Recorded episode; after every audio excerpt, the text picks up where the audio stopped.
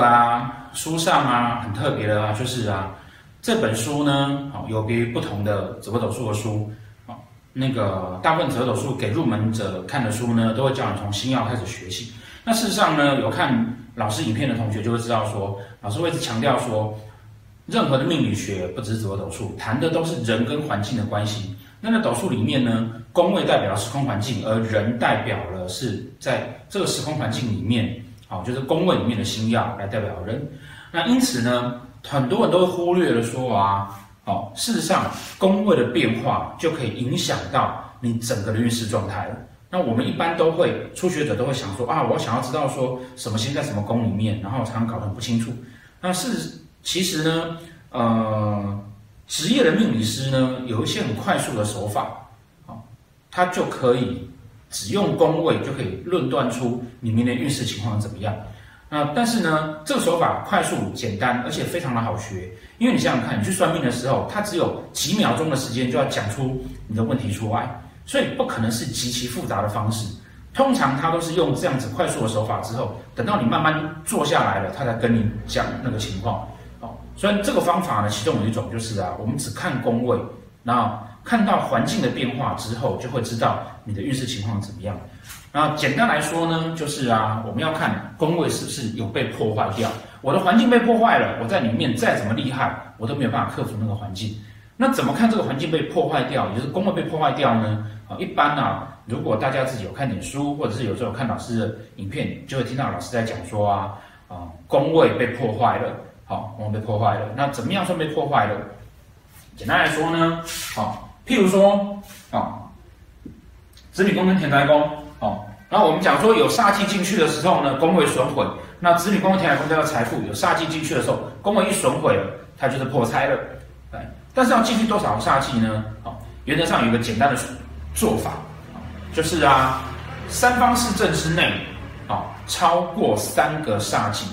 哦，三方四正之内有三个或三个以上的煞气的时候呢，这个宫位就算是回孙了。那用这样子的方式呢，我们就可以知道说，哇，那你的财运呢，财库是出了状况。啊，那这个呢，基本基本上呢，是主要我们这次新书的内容。那呃，当然，实际书上面谈的啊，会有再更细节一点啊。这三个煞气要怎么放啊？然后呢？呃，三方四正的情况是什么样子？那详细的在那个书上呢，会做更多的解释啊。那我们今天呢，来这边呢，利用一点点小小的时间来告诉大家说，怎么来看这样子的情况。三方四正之内，只要你碰到超过三个以上的煞气，表示你这个宫位要出状况了，状况不好。那状况不好呢，就破损。那通常呢，呃，就表示你需要它需要去注意。好，这是一个。呃，职业的命理师呢，很常用的快速论断的手法，啊，然后所谓的三方四正，啊，当然就是譬如说子田线啊，子女宫田宅宫，田宅宫呢是代表财库，对不对？啊，代表财库，啊，那三方四正呢，啊，是兄弟，然后己二，啊，然后子女，啊，这三个位置。所以呢，以田宅宫来看，田宅宫的田宅、兄弟、子女、吉二这四个宫位算是田宅宫的三方四正，哦，算是田宅宫的三方四正。对，这四个宫位，那他如果碰到啊三个以上的煞气，啊，三个以上的煞气，哦，三个以上啊，哦，包含三个，包含三个，好，煞跟忌都算，煞是哪几个呢？火、铃、羊、驼，对不对？火星，然后铃星。陀罗，然后擎羊，哦，这四颗，这四颗啊，这四颗还有化忌，还有化忌，好，化化忌，这四颗加上这个化忌，总共有五个，只要平均分配在这几个宫位里面，哦，不管是平均分配，或是同时集中在田宅宫，或者是田宅宫有两个，子女宫一个，这样子去计算，总合起来。在三个以上，我们就可以表示说，你的田宅财库的位置呢有爆掉。那有爆掉呢，财库有个洞，当然就是破财嘛，对不对？好，那 那用这样子的方式呢，我们就可以很快速的好，你想想看，当你拿到命盘的时候啊，我们如果用各个星曜去看，你要去稍微想一下。好，然后老师还要跟你讲叠宫啊、安和宫啊、三方四正等等的，还要飞化。找真正很厉害的命理师的时候，他一定要让你觉得说他很厉害嘛。所以你坐下来，他看了盘三五秒之后跟你讲说，你是不是今年感情不顺利，对不对？这么快速，只有三五秒的时间，怎么可能是还要去用一种很复杂的技巧？这一定是不可能的。哦，再厉害的老师，除非他是通灵的，否则也不会这个样子。所以他有一个很快速判断的一个手法。那这个手法呢，就是我们刚刚介绍的，像这样子，因为环境。变动了，好，环境如果状况不好了，你的星曜在里面不管有多厉害，都会有问题，好，所以用这个技巧，你只要去看煞星就可以了。那我们就知道说他这个，好，他可能感情有出问题了，然后再从宫位内的星曜去看他的问题是什么，哦，再用飞化、叠宫、暗合宫等等的技巧去讨论他这个问题的原因在哪里。嗯，你看哦，他田宅宫三方四正如果出现了问题，哦，那我们就会知道说。啊，这个田宅破掉了啊，田宅破掉了。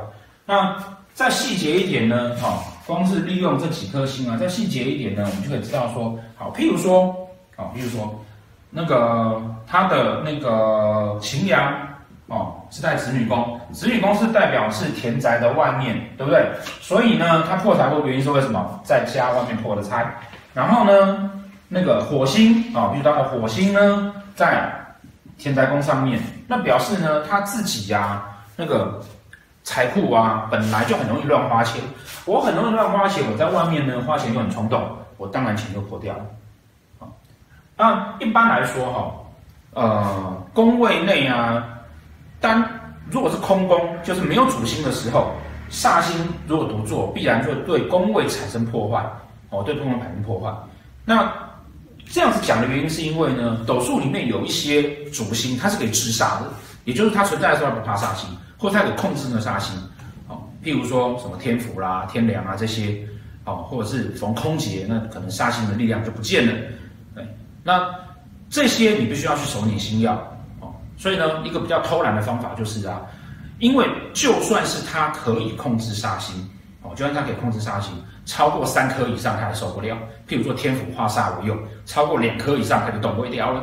啊，因此比较简单的讲法就是放三颗，三颗那个一定出事。这是简单的一个看法啊，简单一个看法。所以啊，那个当它超过三颗以上的时候，必然会比较严重。那用这样子的逻辑呢，顺便再看看说它的擎羊、火星、陀罗、铃星，或者是散化忌放在三方四正的哪一个宫位，我们还可以知道说它破财是破在什么地方。好当然，必须要跟大家强调说啊，那个破财这件事情哈，通常啊是现象，对不对？那我们常讲现象要看运线盘，所以这个事情呢会发生在大限、小限、流年甚至流月上面，那这样就可以看得出来，然后再看它的煞放在什么位置，就知道它破在哪里。好，那这这样子的做法呢，当你手拧宫位跟煞星的变动的时候，其实就可以很快速的看出一些东西出来。但是如果说我们一般初学者要马上得到成就感，而且或者是你不见得想要当命理师的时候，其实你只想要知道说啊、我今那个明年那个财运好不好啦，后年可不可以买房子啦？哦，那今年跟老公吵架啊，会不会一路吵下去啊？如果知道只是要这样子的等级的时候呢，其实可以用这样子的方法，哦，非常的简单。那用了这个方法之后呢，当你顺便可以呃透过这本书了解哦。紫微斗数里面在讨论宫位的概念跟技巧，那一般初学者啊的书很少人会去介绍这样子的东西，哦，但事实上呢，如果环境对我们的影响这么的重要，哦，其实呃宫位的了解是非常非常重要的。那这个本来就是我们一般在上课的时候很强调的事情啊。现在呢，把我们等于是前面上课为大家打基础的这个技巧，而且是一个很好用的手法，就像我们常希望。那个大家可以马上学，马上用，然后马上用了，你才有信心，有信心才会继续学下去。所以我们把这样子的东西整理了一本书出来，让大家呃可以去做这样子的了解，了解了宫位，然后知道宫位哪里被破损，你就可以帮自己趋吉避凶。好，那 如果在对这个东西有兴趣的同学，就欢迎去那个博客来或者是那个成品的金石堂各大书店，可以来买老师的书。